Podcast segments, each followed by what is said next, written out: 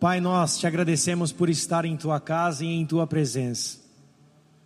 Reconhecemos o teu senhorio, o teu governo e a manifestação do teu Santo Espírito sobre nós.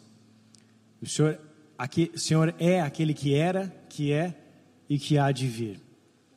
Por isso o Senhor tem o controle de todas as coisas e o Senhor é aquele que vai à nossa frente, nos guiando, nos governando, nos impulsionando a viver a tua vontade e fazer a tua vontade.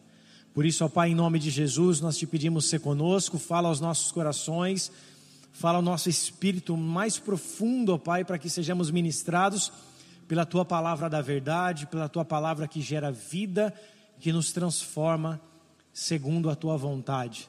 Por isso, ó Pai, em nome de Jesus, usa minha vida mais uma vez pela tua graça, pelo teu amor e misericórdia. Me coloco aqui diante de ti com temor e com reverência diante da tua palavra, reconhecendo que apenas sou um mensageiro aqui nessa noite, o Senhor é que tem a semente preciosa, a tua palavra é a semente preciosa e eu estou aqui apenas como um instrumento teu, Senhor.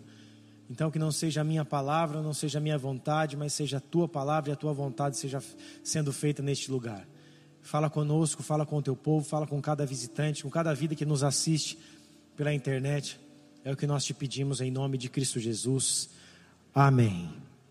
Abra a tua Bíblia comigo no livro de, ou melhor, na carta de Paulo. 1 Coríntios, aos Coríntios, 1 aos Coríntios, capítulo de número 6, verso de número 9. Epístola de Paulo aos Coríntios, carta de Paulo aos Coríntios, 1 Coríntios 6, do 9 ao 11, a palavra de Deus diz assim: Ou não sabeis que os injustos não herdarão o reino de Deus? Não vos enganeis, nem impuros, nem idólatras, nem adúlteros, nem efeminados, nem sodomitas, nem ladrões, nem avarentos, nem bêbados, nem maldicentes, nem roubadores herdarão o reino de Deus.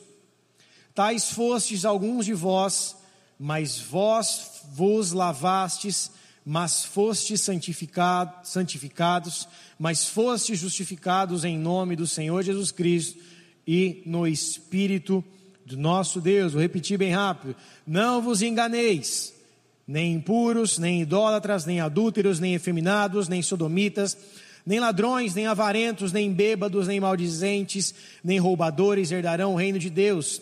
Tais fostes alguns de vós, mas vós vos lavastes, mas fostes santificados, mas fostes justificados em nome do Senhor Jesus Cristo e no Espírito do nosso Deus. Até aí. Amados, hoje o tema dessa mensagem é o poder extraordinário da santidade. Nós vemos aqui essa dura repreensão do apóstolo Paulo para a igreja de Corinto, e não só para a igreja de Corinto, mas também para as nossas vidas, a respeito daqueles que não herdarão o reino de Deus. A palavra está bem clara e citando cada um desses itens e falando a respeito de cada um dos pecados aqui cometidos que nos tiram fora da presença do Espírito Santo e da presença de Deus e do seu reino. Quando o apóstolo Paulo fala sobre impuros, ele está querendo falar aqui a respeito de fornicadores. A fornicação é o pecado do sexo antes do casamento. Solteiros praticando e fazendo sexo antes de se casarem. Isso é o que a Bíblia chama de impuros ou fornicadores. Idólatras são aqueles que adoram a qualquer falso Deus ou qualquer sistema religioso ou qualquer tipo de pessoa que tira a glória que pertence a Deus. Esses são os idólatras. Os adúlteros são aqueles que são casados e cometem adultério, homens e mulheres casados que têm relações extraconjugais. Isso é o que a Bíblia chama de adúlteros. Efemidados e sodomitas são aqueles que corrompem os papéis das relações sexuais conforme Deus criou, que é homem com mulher e mulher com homem, Os sodomitas, os efeminados, são chamados aqueles que fazem sexo entre homem e com homem e mulher com mulher ou qualquer outro tipo de é, coisa que possa ser relacionada como figura de gênero, perversão de gênero, travestismo, mudança de sexo e qualquer outro tipo de perversão. Os sodomitas são chamados assim porque eles eram aqueles que foram dominados pela prática sexual ilícita. Os sodomitas tinham relações sexuais entre homens com homens e as mulheres eram somente apenas usadas para procriar.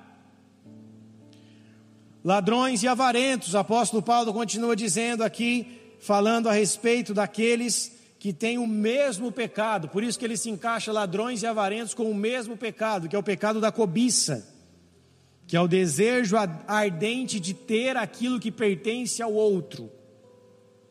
Isso é o pecado da cobiça. Maldizentes são as pessoas que usam as palavras para destruir as outras. Maldizentes são aqueles que usam do seu poder persuasivo, da sua palavra, ou até mesmo do seu poder ali é, eclesiástico, financeiro, governamental, e usam a sua palavra para maldizer a vida das pessoas e para amaldiçoar e para acabar e destruir com a vida das pessoas, esses são os maldicentes. Roubadores são aqueles que são trapaceiros e fraudadores, que roubam indiretamente ou que tiram vantagens indiretamente ou diretamente. Então o apóstolo Paulo cita aqui cada uma dessas atividades pecaminosas. E diz no verso de número 11, ele fala assim: Tais fostes algum de vós, ou seja, muitos de nós, ou alguns de nós, éramos dessa mesma forma, praticávamos o mesmo tipo de pecado. E apóstolo Paulo está dizendo: Tais fostes algum de vós, mas vós vos lavastes, mas vós mais fostes santificados, mais fostes justificados em nome do Senhor Jesus Cristo e do Espírito Santo, o Espírito de Deus, o Espírito do nosso Deus. E existem processos para nós sermos santificados. É um processo que começa com cada etapa, que eu quero mostrar cada etapa aqui no telão. Põe por favor aquela arte do processo da santificação e como ela começa. Isso que eu vou mostrar aqui foi extraído do livro do Luciano Subirá, um livro que ele fala sobre o poder e o impacto da santidade. Então, os créditos aqui são para o Luciano Subirá. Quando começa a nossa história de santificação? Onde começa a nossa história de santificação com Deus? Onde começa o processo para a nossa vida ser santificada? Começa pela adoção. Então nós somos adotados por Deus. Então, João, capítulo de número 1, verso de número de número 12, diz que nós recebemos o poder de sermos feitos filhos de Deus, de sermos chamados filhos de Deus. Então nós temos esse poder de ser feito filho de Deus, e essa adoção é o ato por meio do qual fomos feitos filhos de Deus. Então tudo começa no momento em que eu me entrego para Jesus Cristo e passo a ser filho de Deus. Isso significa que nem todos são filhos de Deus. Então, esse termo que todos são filhos de Deus, isso não existe. A Bíblia diz que quando nós estávamos sem a presença de Jesus Cristo, nós éramos chamados de filhos da ira ou filhos da perdição nós passamos e nos tornamos filhos de Deus no momento em que fomos adotados por Deus através do reconhecimento de Jesus Cristo como Senhor e Salvador da nossa vida.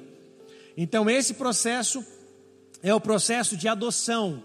Lembre-se que Jesus era o unigênito de Deus e passou a ser o primogênito de muitos irmãos, porque nós passamos a ser parte da família de Deus, nos tornando filhos também.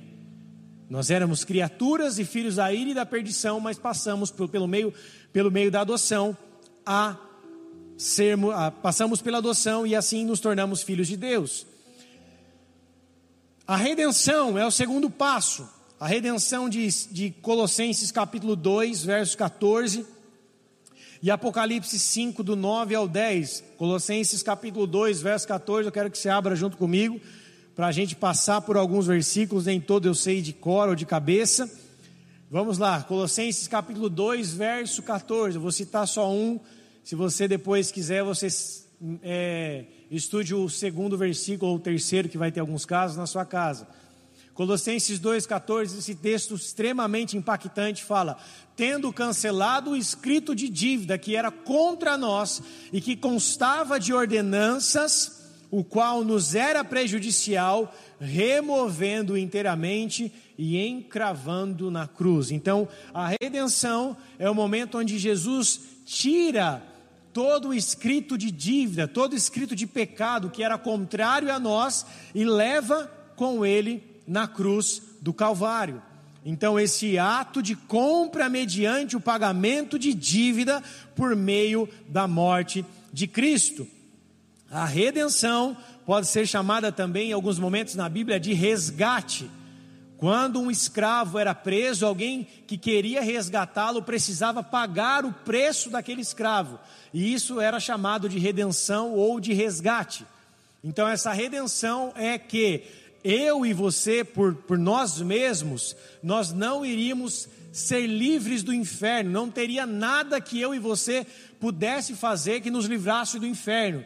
Alguém teve que nos resgatar, alguém teve que nos comprar, alguém teve que tirar o escrito de dívida que era contrário a nós e pagar esse preço com sangue.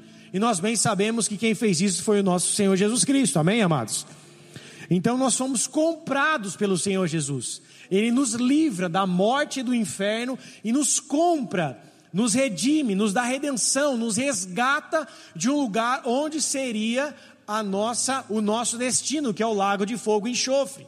Então a redenção pelo ato de compra mediante ao sangue de Jesus Cristo, porque o sangue também é uma moeda espiritual, Jesus nos compra com esse sangue, pelo teu precioso sangue, que não conheceu o pecado, mas se fez pecado por nós, ele nos compra para nos livrar da condenação que o pecado traz, que é a morte. Amém ou não? A justificação, coloca lá por favor, 2 Coríntios capítulo 5, verso 21. 2 Coríntios 5, 21. Hoje a comunicação vai trabalhar. Aquele que não conheceu o pecado, ele o fez pecado por nós, para que nele fôssemos feitos justiça de Deus, ou seja, ele nos justificou. Ele não tinha pecado, ele não conheceu o pecado, mas nele nós fomos justificados. Por Cristo nós recebemos justificação. Naquela outra imagem, pode pôr por favor, diz assim: ato divino que não apenas nos perdoou ou perdoou os nossos pecados, mas também nos inocentou diante de Deus. Ou seja, nós, através da justificação que Cristo fez na cruz, com o preço que ele pagou através do teu sangue e da sua morte, através disso ele não apenas nos perdoa, mas ele nos inocenta diante de Deus. Quem está comigo diz amém. Então nós somos justificados. Então, quando Satanás vem tentar nos acusar, ele não tem o poder de fazer isso, porque perante Deus nós fomos justificados. A regeneração, Tito capítulo 3, verso de número 5. Tito 3, 5. Diz assim, ó. Não por obras, vamos ler o 6 também. Não por obras de justiça praticadas por nós, mas segundo a sua misericórdia, ele nos salvou mediante o lavar regenerador e renovador do teu Santo Espírito, ou do Espírito Santo, que ele derramou sobre nós ricamente por meio de Jesus Cristo, nosso Salvador. A regeneração é a experiência do novo nascimento. A regeneração é nascer de novo. Quando nós nos batizamos, nós estamos sendo regenerados, nascendo de novo. as dívidas que eram contrárias a nós, os pecados que eram contrários a nós, são lançados no mar do esquecimento, são lançados fora, são perdoados por Deus e nós começamos uma nova história. É a experiência de um novo nascimento. E como todo novo nascimento, há a necessidade de ter um novo viver. Aí apóstolo Paulo fala a necessidade de andar em novidade de vida. Vamos lá agora para a salvação, que é o segundo ponto. A segunda folha aí dessa arte. A salvação. Efésios capítulo 2, verso de número 8 e 9. Efésios 2, 8 ao 9.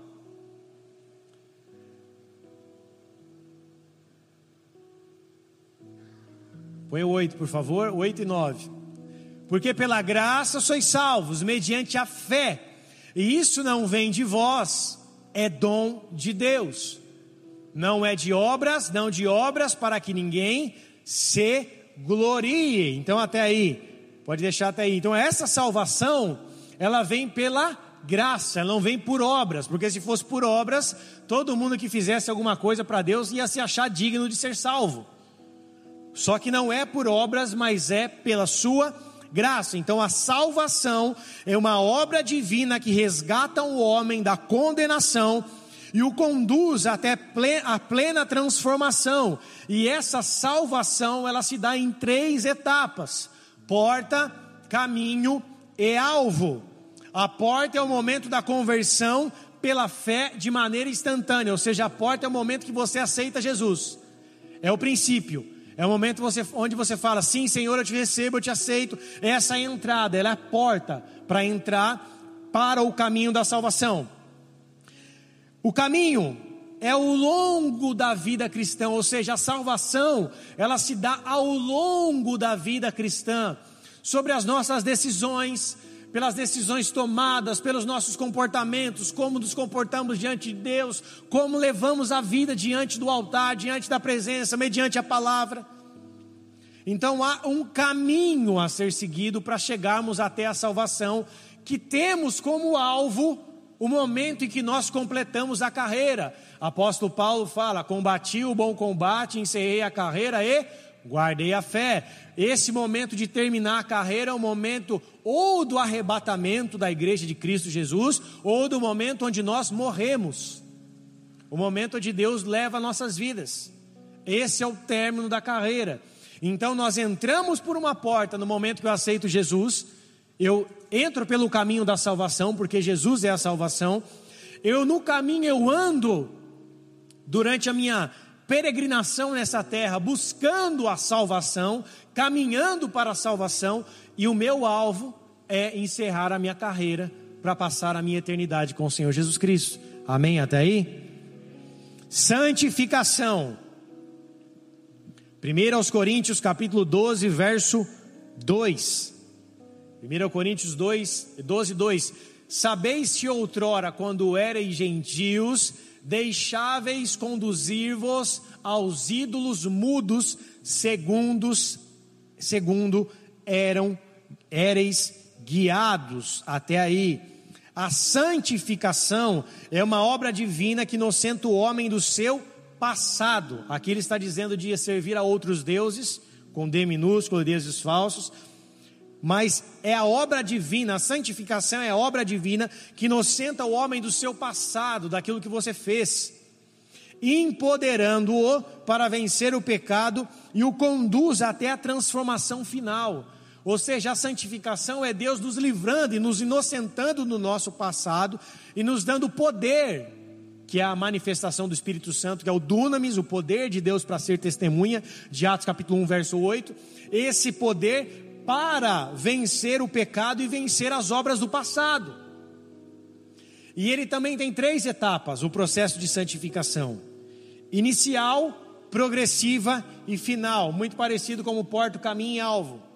Inicial, no momento da conversão pela fé de maneira instantânea, quando eu aceito Jesus progressiva em toda a minha vida cristã pela sujeição de uma nova natureza. Preste bem atenção nisso. Então a santidade, A santificação se dá ao longo do caminho, se dá no momento onde eu estou caminhando com Cristo, no momento da minha peregrinação, se dá em toda a minha vida cristã. Então não adianta eu apenas não pecar hoje, eu não querer pecar agora. A minha vida precisa estar sujeita em toda a minha história, em toda a minha existência, em sujeição ao meu novo viver, à minha nova natureza. E você vai entender um pouco melhor sobre essa nova natureza, ou seja, eu tenho Jesus Cristo em mim, eu recebi Ele sobre a minha vida, eu já entrei pela porta, eu já dei o passo inicial, eu já estou andando e fazendo a minha carreira com Cristo, caminhando com Jesus, e eu preciso todos os dias da minha vida me sujeitar a essa nova natureza. A nova natureza é a natureza governada por Cristo e não pelas trevas, e não pelas nossas próprias vontades. E o momento da santificação final é o momento da glorificação após a morte e ressurreição de Jesus Cristo. A Bíblia diz que nós seremos glorificados para estar com Ele. Amém ou não? E a glorificação de Romanos 8, 24, diz assim: Porque na esperança fomos salvos. Ora, a esperança que se vê não é esperança, pois o que alguém vê, como o espera. Vamos ler o 1 Coríntios 15, 50 também, que é muito importante. 1 Coríntios 15, 50 até o 53. Isto vos afirmo, irmãos, que a carne e o sangue não podem herdar o reino de Deus nem a corrupção herdar a incorrupção. Eis que vos digo um mistério: nem todos dormiremos, mas transformados seremos todos. No momento, no abrir e fechar de olhos, no ressoar da última trombeta, a trombeta soará, os mortos ressuscitarão incorruptíveis e nós seremos transformados. Porque é necessário que este corpo corruptível se revista da incorruptibilidade e que o corpo mortal se revista da imortalidade. Ou seja, eu e você vamos precisar ser transformados, sermos transformados, tirar aquilo que é corruptível por aquilo que é incorruptível, tirar aquilo que é mortal por aquilo que é imortal, para então sermos glorificados, e ali estarmos com o nosso Senhor Jesus Cristo. Amém, amados? Por isso a nossa vida, o nosso ser, receberá uma completa transformação no momento de estarmos com o Senhor Jesus Cristo. Por isso que lá não haverá dor e, e não haverá lágrimas. Porque o Senhor nos glorificará, nós seremos transformados para viver uma vida com Ele. As dores, os traumas, os machucados, as feridas, tudo isso que nós enfrentamos aqui nessa terra, não estará mais sobre nós no momento que nós estivermos no céu, amém, amados? Porque nós seremos transformados. E essa deve ser a nossa esperança, como o apóstolo Paulo fala em Romanos 8, 24. Então, a glorificação é o ato divino de erradicação do pecado e de conclusão de um processo de salvação. É o momento do finish. É o momento onde acaba. O pecado é erradicado, nós somos glorificados para vivermos a salvação e a glorificação eterna. E isso acontece na vinda do nosso Senhor Jesus Cristo, no momento do soar da última trombeta. Para aqueles que estiverem na terra, será o momento do arrebatamento, como no abrir e fechar dos olhos, e para aqueles que estiverem dormindo, serão aqueles que também irão até o encontro com o Senhor nos ares, aqueles que já foram mortos, quando eu digo dormindo. Por isso, amados, a santificação, ela passa por processos, no qual você entendeu muito bem aqui é um processo, é uma experiência que se passa pela porta, é de maneira progressiva, correspondendo ao caminho, e tem como intuito final, como, como alvo final, a glorificação, o encontro com Jesus Cristo. Hoje eu postei esse texto, Spurgeon diz que a santidade é o lado visível da salvação. Então, esse processo de santificação é extremamente necessário para que as nossas vidas sejam moldadas segundo a natureza de Jesus Cristo. Por isso, eu e você precisamos entender que todos nós pecamos e carecemos da glória de Deus. Abre lá Romanos 3, ou melhor, põe no telão, por favor, Romanos 3, verso 9. Do 9 ao 12, Romanos 3, do 9 ao 12. Olha a chuva de Bíblia para você Que se conclui: temos nós qualquer vantagem? Não, de forma alguma, pois já temos demonstrado que todos, tanto judeus como gregos, estão debaixo do pecado, até o 12. Como está escrito: não há um justo, nenhum sequer. Não há quem entenda, não há quem busque a Deus. Todos se extraviaram, a uma se fizeram inúteis, não há quem faça o bem, não há um sequer. Até aí, ou seja, o que o apóstolo Paulo está dizendo é que todos pecaram e carecem da glória de Deus. Bárbaros, judeus, qualquer gregos, qualquer pessoa se extraviou da vontade de Deus e precisa voltar para esse caminho, precisa ser salvo desse caminho inútil no qual nós vivíamos. Por isso, se todos pecaram e carecem da glória de Deus, alguém precisou morrer nos, no, nos nossos lugares, no nosso lugar, para trazer a existência sobre aquilo que não existia. Porque se Adão pecou, e Adão sendo cabeça, lembre-se que Adão era o governo, Adão tinha o o papel de governar sobre a terra. Adão, como cabeça, ele pecou, toda a sua descendência, também na sua descendência habitava o pecado. Todos nós somos descendentes de Adão, que foi o primeiro homem criado por Deus.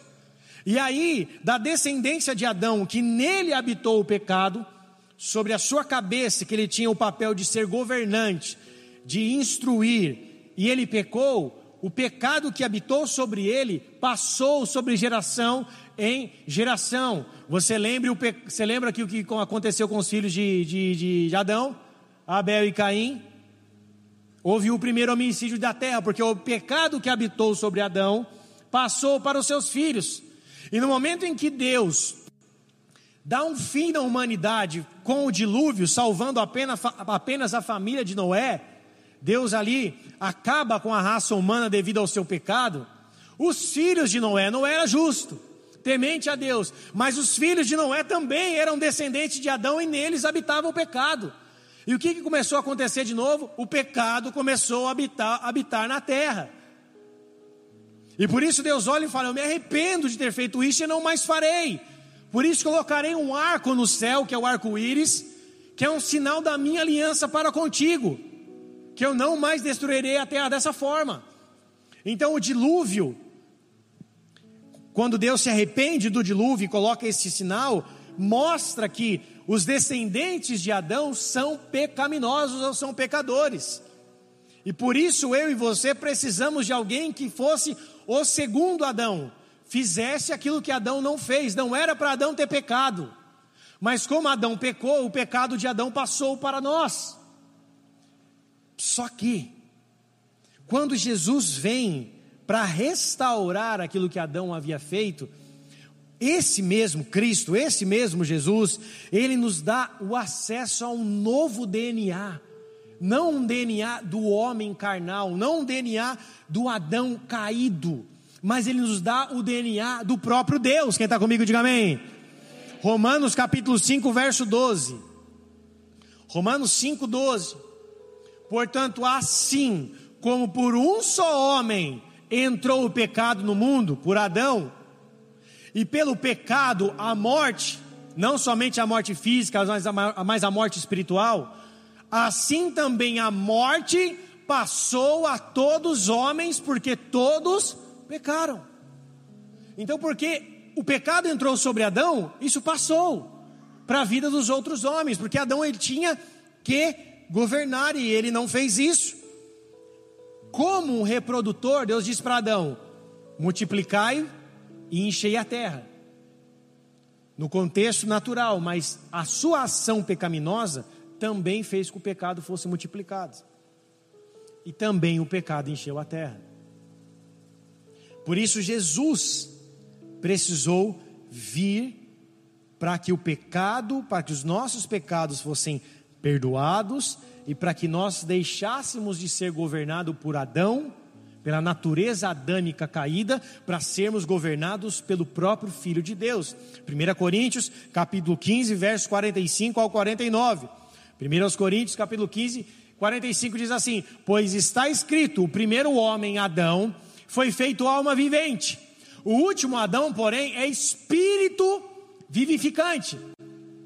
Mas não é o primeiro espiritual, e sim o natural, depois o espiritual. O primeiro homem formado da terra é terreno, o segundo homem é do céu. Como foi o primeiro homem o terreno, tais são também os demais homens terrenos. E como é o homem celestial, tais também são os celestiais. E assim como trouxemos a imagem do que é terreno, devemos também trazer a imagem do que é celestial. Amados, olha esse texto. Adão é o homem terreno, governado pela sua natureza humana. Isso significa que se eu e você fomos, governa fomos governados pela natureza terrena e humana, nós seremos como Adão, pecador, que não há espírito vivificante sobre ele, que não há o espírito governante de Deus, espírito de Deus trazendo governo sobre ele, porque ele pecou, ele foi expulso da presença. Por isso, que da mesma forma do nosso ser natural, na nossa carne, nós trazemos a figura do terreno, do pó da terra, do natural, do físico, do carnal, nós também precisamos trazer a imagem daquele que é celestial, ou seja, Jesus. O DNA de Cristo precisa habitar em mim para que eu não mais seja governado pelo homem, pelo natural ou pelo Adão caído, mas eu seja governado pelo próprio Filho de Deus. Então a santidade é permitir que Jesus governe a tua vida, é permitir que Jesus seja o centro do teu ser e que Jesus seja aquele que toma o teu ser que governa a tua vida. A função de Adão era governo. A função de Cristo também é governo. Ele é rei de reis e senhor dos senhores. E quando nós somos governados por ele, nós não deixamos que a carne nos governe. A redenção é mais do que perdoar pecados cometidos, é alterar a nossa natureza, a nossa condição e a nossa posição. Quando nós recebemos a redenção, que é o fato de Deus comprar os nossos pecados através de Cristo e levar para a cruz, para que os pecados já não tivessem mais dívidas ou controle sobre as nossas vidas, para que nós não tivéssemos mais dívidas ou fôssemos controlados pelo pecado, a redenção nos dá uma nova natureza. A regeneração nos dá uma nova maneira de viver. É o governo de Cristo sobre nós. Nós éramos inimigos de Deus e passamos a ser amigos. Nós éramos mortos espirituais e passamos a ser vivos. Nós éramos pecadores e passamos a ser santos. Então é uma mudança de posição, é uma mudança de vida, é uma mudança de natureza, é uma mudança de condição. A santidade é mais do que não pecar. A santidade é reproduzir a natureza de Deus. É reproduzir o governo de Deus. No momento da nossa conversão, o DNA de Deus está em nós, ele nos capacita a vencer o pecado, ou seja, nós não temos mais o governo do pecado, do profano, do natural, do, do Adão caído, mas sim o governo de Deus que nos auxilia a vencer o pecado. Quando ele fala, tenho-vos dito, para que em mim tenhais paz, no mundo tereis aflições, mas tem de bom ânimo, eu venci o mundo. Quando ele diz que ele venceu o mundo, ele venceu o mundo em todas as etapas no espiritual, no natural, em todos, em todos os ciclos, Jesus venceu. Em todos os, os arredores, tudo aquilo que ele viveu nessa terra, ele venceu todas as coisas. Então, ele nos dá a capacitação, que está lá em Efésios capítulo 4, verso 13, que virou versículo de tatuagem, que virou versículo de adesivo de carro, que diz: Posso toda. Filipenses é, 4,13, não. Filipenses 3,14, eu não sei, não sei se esse é o texto mesmo. Posso, não, ixi, errei. Filipenses, posso todas as coisas que me, aquilo que, naquele que me fortalece. Esse versículo errei. que diz assim: Posso todas as coisas em Cristo Jesus que me fortalece. Ou seja, Jesus me dá a capacidade, me dá o poder para vencer todas essas coisas. Eu não me lembro de, de, de cor o versículo, põe no Google aí que você vai achar. Posso todas as coisas daquele que me fortalece. E essa é a questão. Se Jesus me capacitou, se existe o DNA de Cristo em mim, se existe o DNA de Jesus Cristo que me capacita a vencer o pecado, porque Ele habitando em mim, me trazendo o DNA daquilo que é celestial. Ué, mas não era 4,3 mesmo? É Filipenses, né? Efésios, ó, errei o, o, a carta. Tudo posso naquele que me fortalece. Ou seja, amados, se podemos todas essas coisas em Cristo Jesus que nos fortalece, existe uma diferença entre não poder vencer o mundo e o pecado, entre não querer vencer o mundo e o pecado. Tem gente que diz: Eu não consigo viver em santidade. Você pode sim viver em santidade. A questão é: você quer viver em santidade? Você tem anseio e desejo por isso? Ah, mas é impossível viver sem, sem eu que sou solteiro, sem ter relações sexuais. É possível. Jesus te capacita para ter uma vida santa. Existe o DNA de Cristo em você. Ah, mas não é possível, não posso, não consigo viver sem a masturbação, viver sem pecados sexuais, que é o que mais derruba o homem e a mulher de Deus. Eu não posso, eu não consigo. A questão é: você quer viver sem isso? Você deseja viver sem isso? Porque Cristo já te capacitou com o poder da cruz. Jesus já habita em você. Eu namorei um ano e, e nós demoramos um ano e meio para casar, eu e minha esposa. E pela graça de Deus nós conseguimos chegar no casamento sem ter tido relações sexuais. Muito por mais por, por ela do que por mim. Mas que é possível é. Há testemunhos.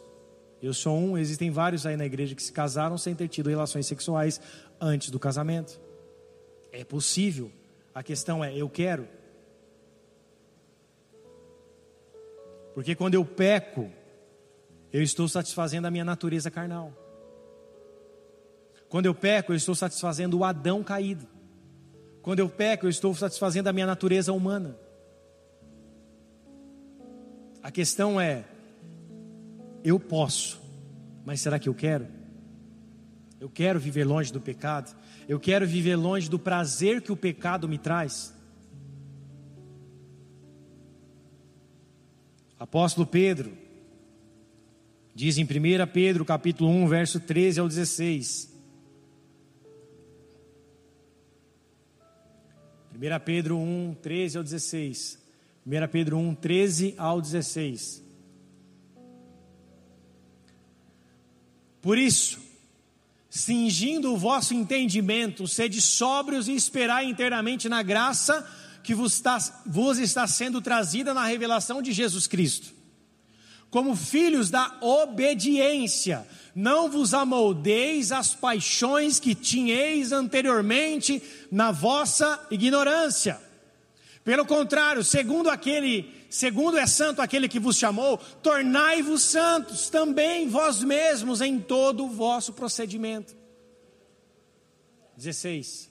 Porque está escrito: sede santos, porque eu sou santo. Nós vamos disseminar aqui, vamos disseminar não, vamos mergulhar em cada versículo aqui para disseminar o que para ter um entendimento maior, disseminar esse conhecimento daquilo que o apóstolo Pedro está querendo dizer aqui. Verso 13: Cingindo o vosso entendimento, a prática de cingir os lombos era o momento em que alguém estava com pressa Cingir os lombos era apertar o cinto para correr. Eles usavam uma roupa larga, eles colocavam um cinto, então eles subiam aquela roupa e apertavam o cinto a fim de se mover com rapidez. Então, cingir os lombos era fazer algo de maneira rápida, era se mover com rapidez. E esse cingindo o vosso entendimento é a prática antiga de prender, a, a, prática antiga de prender essa túnica, como eu disse, era para se mover rapidamente. E o significado é juntar todos os pontos não resolvidos de pensamentos, rejeitar os obstáculos do mundo e concentrar-se apenas na graça futura, porque ele fala: sede sóbrios e esperai. Sóbrios é que tem entendimento esperar inteiramente na graça que vos está sendo trazida na revelação de vosso na revelação de Jesus Cristo. Então, cingir o entendimento é pegar todos os pontos dos nossos pensamentos, todas as coisas que podem nos afastar de Deus, tudo aqui, todos os obstáculos que podem ali é, nos fazer tropeçar nesse mundo e deixar tudo isso de fora, para apenas nos concentrarmos numa livre caminhada constante e rápida até o nosso Senhor Jesus Cristo. O verso de número 14, ele vai dizer: como filhos da obediência. Os filhos da obediência são os filhos de Deus. Não moldado pelas paixões, que é o desejo proibido. Geralmente, quando a Bíblia fala de paixões, ele está falando sobre pecados sexuais, que tinhais anteriormente da vossa ignorância filhos da obediência que não se moldam às paixões deste mundo, quando eram ignorantes. Pelo contrário, verso 15: Segundo é santo aquele que vos chamou, tornai-vos santos também vós mesmos em todo o vosso procedimento. A palavra santo significa ser separado. Ser separado para viver uma vida segundo a vontade de Deus, ser separado para viver uma vida como Jesus viveu. Porque aquele que nos chamou, verso 16, é santo e ele deseja que nós também sejamos santos. Sede santo, porque eu também sou santo e porque eu sou santo. Verso 17: Se invocais como Pai aquele que, sem acepção de pessoas, julga segundo as obras de cada um, portai-vos com temor durante o tempo da vossa peregrinação. O temor também é um dos sinais de uma vida santa. Temor por Deus, o temor por aquilo que é santo, o temor pela presença, o temor pela palavra. Peregrinação no grego significa estadia por pouco tempo.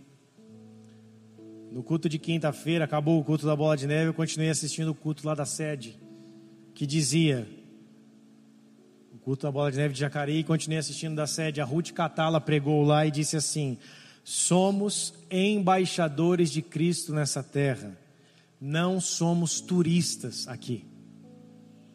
Então o nosso tempo de peregrinação é o tempo curto aqui dentro.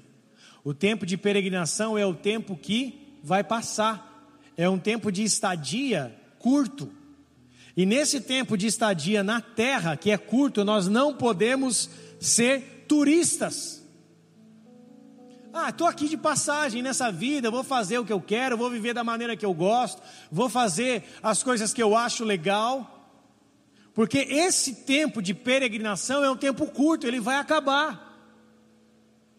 E a nossa vida, o caminho que nós passamos por aqui, o processo que nós passamos por aqui, por aqui, ele é quem vai definir aonde nós passaremos a nossa eternidade. Por isso, dessa terra, o Senhor Jesus Cristo não nos chamou para sermos turistas ou para sermos aqueles peregrinadores que andam pelos trechos, sem saber onde vão, onde vão, sem saber o que vão fazer da vida. Nós somos chamados para no período que estivermos nessa terra, sermos os embaixadores de Jesus Cristo, embaixadores do reino. Por isso há necessidade, há, há santidade, há patente do reino de Deus. Tem gente que quer ser guerreiro de Deus, mas não vence o pecado. Quer pecar, mas quer, quer pregar, mas não vive em santidade. Não abre mão daquilo que gosta Não abre mão do tempo com a sua família, não abre mão do, de algo para servir numa escala. Quer fazer algo para Deus, é necessário abrir mão. A santidade é ser separado. Eu quero te servir, Senhor. Eu quero viver para ti. Então o Senhor me pega, me pinça, me escolhe e me separa. Caso contrário, eu estou no meio da multidão. Se o Senhor me captou, se o Senhor me resgatou, é para um propósito maior do que eu mesmo. É para uma vida maior do que a minha mesma, do que eu considero bom para a minha vida. Ou seja, se o Senhor me chamou, me separou, eu preciso ter uma vida separada para Ele. E o Senhor chamou cada um de nós para isso, para ter uma vida separada para Ele. Não dá para um cristão compactuar com as coisas deste mundo. Não dá para ele andar em dois caminhos, servir a dois senhores. Não dá para misturar o santo com o profano. Não dá para no altar cantar música do mundo, como algumas igrejas têm feito. Quando eu faço algo que me faz bem, eu estou alimentando não a Cristo, não o celestial, eu estou alimentando o Adão carnal. Pastor, eu posso escutar música do mundo ou música do meu que eu curtia lá no meu passado, que eu ia para balada, que eu fazia as coisas erradas, que eu enchia o nariz de droga, que eu me prostituía, saía com duas, três na mesma noite. Eu posso fazer isso, pastor, escutar as músicas lá do meu passado? Você é livre. Mas quando você escuta algo, quem você tem alimentado? O Adão caído, natural e pecaminoso? Ou você tem alimentado Jesus dentro de você? As músicas, os lugares que você frequenta, as pessoas com qual você se relaciona, têm alimentado Jesus ou tem alimentado Adão caído, a sua natureza carnal, pecaminosa e que deseja pecar? Adão olhou para o fruto, Eva olhou e a Bíblia diz que ela desejou comer do fruto e deu para Adão. O pecado é isso. É quando nós olhamos e falamos, eu desejo fazer, minha carne tem vontade disso. Sabe quando você está com fome? E olha para uma pizza, para um lanche, para uma comida japonesa ou para algo que você gosta, um churrasco, que é meu caso, e você fala, nossa, quando eu olho aquela carninha assada, eu olho e falo, meu Deus, que vontade de comer. Você deseja, você tem vontade de ir ali. E se alimentar, se saciar daquilo, o pecado é isso. Quando você olha para alguma coisa que te faz mal, que te traz a descendência natural do Adão caído, que te remete ao passado, que te remete a uma prática antiga. Tem gente que é o cigarro, tem gente que é a droga, tem gente que é a cerveja, tem gente que é a música, tem gente que é a balada, tem gente que são relações sexuais ilícitas. Cada um tem algo para abrir mão para viver algo, para viver uma vida para Deus. E quando eu não luto contra isso, quando eu não me oponho e não faço guerra contra isso, significa que eu estou sendo dominado pelo meu eu carnal, pelo Adão caído, pela natureza do homem pecaminosa. Porque todos pecaram e carecem da glória de Deus, não há um justo sequer. O primeiro a começar e o primeiro que precisa viver em santidade para subir nesse altar sou eu e minha esposa, como líderes e como referência. Sou eu que preciso, primeiramente, matar o meu eu todos os dias da minha vida, para que eu possa me santificar para Deus. Então, essa palavra não é para apontar o dedo para você, essa palavra, primeiramente, é para mim, porque a santidade é algo que todos nós precisamos trilhar e viver nesse caminho, porque sem santidade ninguém verá o Senhor. Então eu preciso sim, todos os dias da minha vida, entender que nessa terra Deus me fez com um propósito. E eu não posso viver segundo as minhas vontades carnais, humanas e pecaminosas, porque isso irá me distanciar não somente da presença, mas me distanciará do reino dos céus. Verso 18, estamos caminhando para o final sabendo que não foi mediante essas coisas corruptíveis, como prata ou ouro, que foste resgatados do vosso fútil procedimento que vossos pais legaram. Verso 18, ele está querendo dizer que não foi por algo corruptível ou passageiro que nós somos resgatados. Ou seja, olha novamente a palavra resgate, compra. Resgatados, ali, redenção, resgate, compra. Nós não fomos comprados por prata ou por ouro ou por algo corruptível, mas nós fomos comprados pelo precioso sangue de Jesus Cristo. Então, acha alguém bonito do seu lado aí. Se você não encontrar, pode ser essa mesma que está aí. E fala assim para ela: Você tem um preço. E assim como tem um preço, tem uma marca. E qual é essa marca? A marca do sangue do Cordeiro de Deus que está sobre a tua vida. É isso que te separa do mundo. O sangue de Jesus Cristo, a marca do Cordeiro sobre a tua vida. É isso que te separa para viver uma vida santa. Só que lembre-se daquele aquela arte em PDF.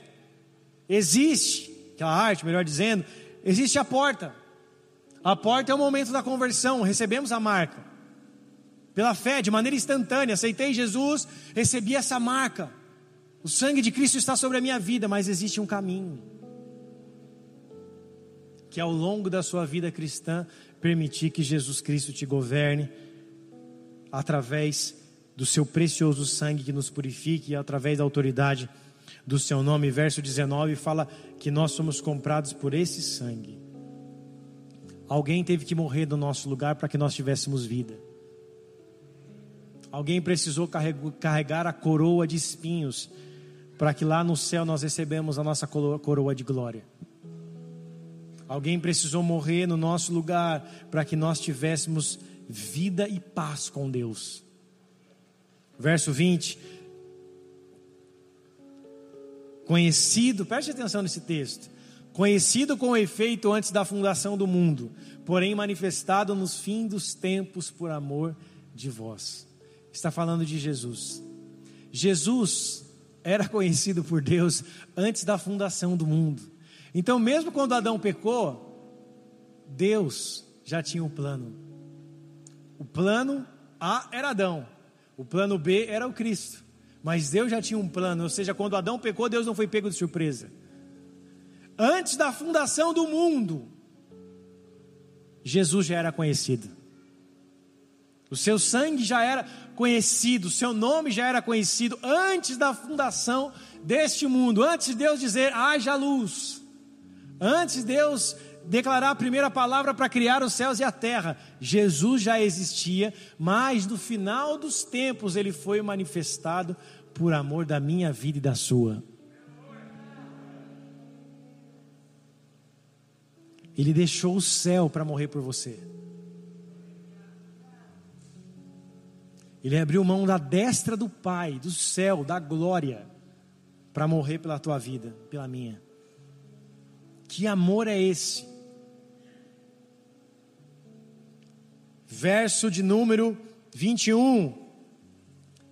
Que por meio da fé, ou melhor, que por meio dele, tendes fé em Deus, o qual ressuscitou, qual o ressuscitou dentre os mortos e lhe deu glória, de sorte que a vossa fé e esperança estejam em Deus. Ou seja, amados, pelo meio da fé, por aquilo que ele fez, morreu e ressuscitou, a nossa fé e a nossa esperança precisam estar em Deus, aquele que entregou o seu filho para morrer por nós naquela cruz. Verso 22: Tendo purificado a vossa alma pela vossa obediência à verdade, tendo em vista o amor fraternal não fingido, amai-vos de coração uns aos outros ardentemente. Verso 22, quando fala Verso 22 ainda, pode deixar quando fala purificado. Significa no grego tornar puro ou purificar moralmente. Pela nossa ou pela vossa obediência à verdade. O que é a verdade? Quem é a verdade? Jesus. E a palavra dele é verdade, era o Verbo que se fez carne. A verdade que o apóstolo Pedro está dizendo, a obediência a essa verdade, é em obediência à sua palavra. Isso significa que A palavra, a obediência à palavra purifica a nossa alma. A obediência à palavra nos purifica moralmente. A alma representa nossas emoções, os nossos sentimentos, os nossos dilemas, as nossas dúvidas. A palavra responde esses questionamentos e a palavra cura nossas almas, nossas emoções e os nossos sentimentos, ou seja, somos purificados, a nossa alma é purificada pela obediência à palavra de Deus. Por isso a palavra de Deus é tão importante no processo da santificação, porque a palavra nos santifica, a palavra nos purifica, a palavra nos traz o conhecimento da verdade, nos traz o conhecimento do amor não fingido, do amor ardente um para com o outro. Verso 23 pois fostes regenerados, ou seja, resgatados, não de semente corruptível, mas de incorruptível, mediante a palavra de Deus, que é a qual vive e é permanente. Qual semente, apóstolo Pedro está dizendo? Ele está falando da semente da verdade, que é a palavra de Deus. Quando nós fomos regenerados, ou seja, quando nós nascemos de novo, a palavra incorruptível foi colocada dentro de nós. A palavra de Deus, a palavra da verdade. Ou seja, quando eu vivo uma nova vida para Jesus Cristo, é a palavra que foi inserida dentro de mim.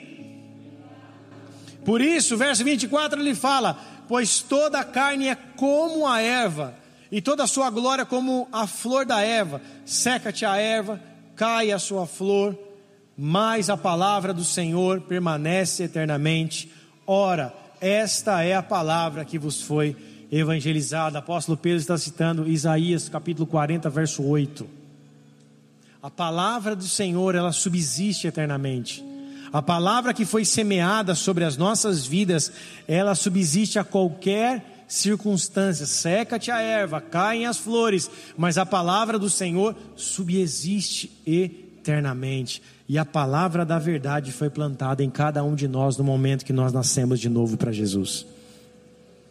Existe a palavra de Deus dentro do seu ser. A palavra, a comunhão, a experiência com o Espírito Santo, vinculado do arrependimento, são aquilo que são aquelas que trans, é, são essas coisas que transformam o nosso DNA. Santidade, é vinculada com perdão e arrependimento, com uma vida com a palavra de Deus e com uma comunhão de relacionamento com o Espírito Santo. John Wesley, eu quero encerrar com uma frase de John Wesley que diz assim: A conversão tira o cristão do mundo, a santificação tira o mundo do cristão. É o que cada um de nós precisa, que o mundo saia de nós que as coisas deste mundo sejam extintas do nosso ser. E que quem nos governe pela palavra da verdade, pelo DNA de Cristo, seja o próprio Senhor. Nós nascemos para ser santos. Jesus morreu para vivermos em santidade. Jesus morreu para nos separar como povo santo, sacerdócio real, povo de propriedade exclusiva de Deus aqueles que foram chamados das trevas para a sua maravilhosa luz. O desejo do Senhor Jesus Cristo é que ninguém se perca, mas que todos se arrependam dos seus pecados e vivam uma vida com Ele até a eternidade. Feche seus olhos, curva sua cabeça. Quero começar fazendo uma oração. Você vai colocando a sua vida diante do altar do Senhor. No momento dessa palavra, o Espírito Santo, tenho certeza que já foi te ministrando. Sobre aquilo que Ele espera de você, sobre aquilo que Ele espera de mim. Nós sabemos aquilo que tem nos separado da presença, nos separado de Deus. Nós sabemos aquilo que nos faz pecar.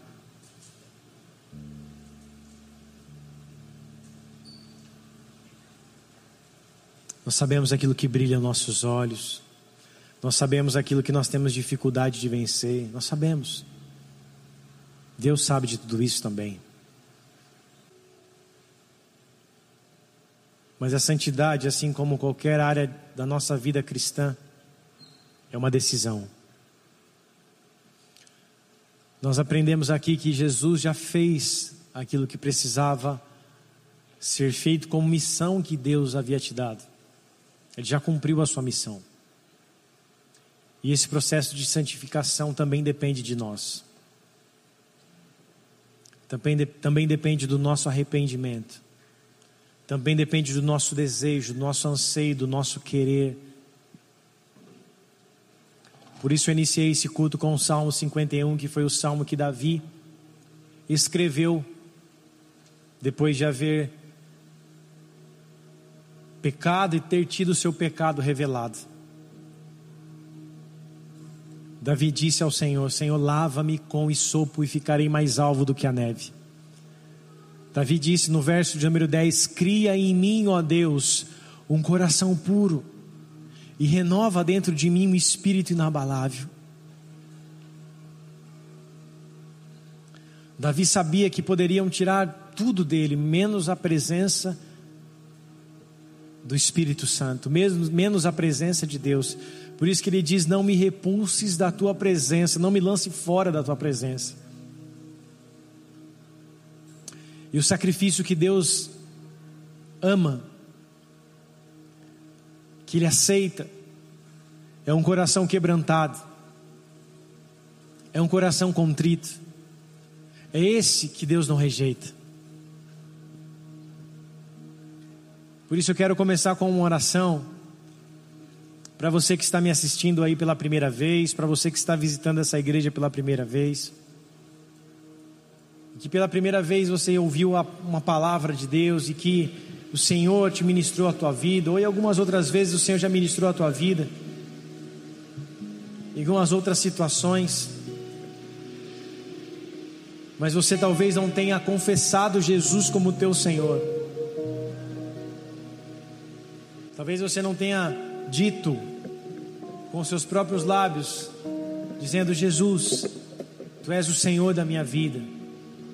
Tu és o meu resgatador, tu és o meu salvador. Tu és a porta que me leva até a Deus, Tu és a ponte que me tira do abismo. Por isso, em nome de Jesus, se nessa noite você deseja entregar a tua vida a Jesus, não é sobre uma religião, não é sobre uma placa de uma igreja,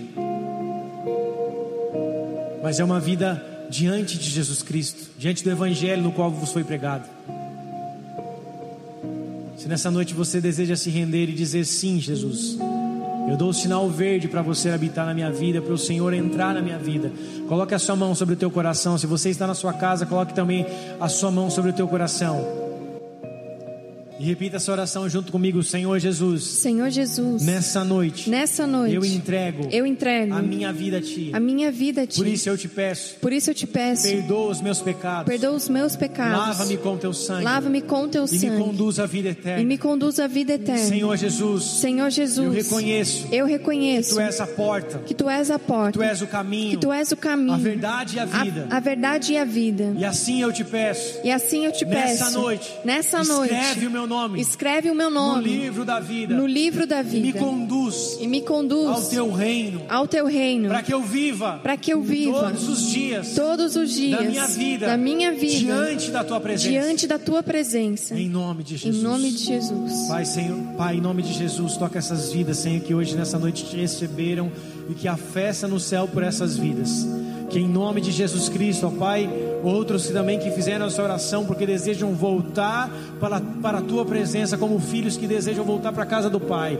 Que em nome de Jesus Cristo a tua presença esteja sobre eles, que o Senhor os guarde, os proteja, os abençoe, os livre do mal que o teu sangue esteja sobre ele, o teu precioso sangue, os marque, Senhor, para a tua glória e os dê vida e vida e abundância, e o teu sangue em nome de Jesus Cristo, Pai, os conecte à videira, os conecte, ó Deus, à tua presença e os conecte, ó Senhor, ao centro da tua vontade. Por isso, em nome de Jesus Cristo, Pai, guarda a vida desses pequeninos, guarda a vida dos seus filhos, guarda a vida do teu povo, Senhor, e que em nome de Cristo Jesus haja um novo tempo, uma nova estação liberada sobre a vida de cada um deles para a tua glória. É que nós oramos em nome de Jesus. Aplauda bem forte ao Senhor. Dá a Ele toda a glória, toda a honra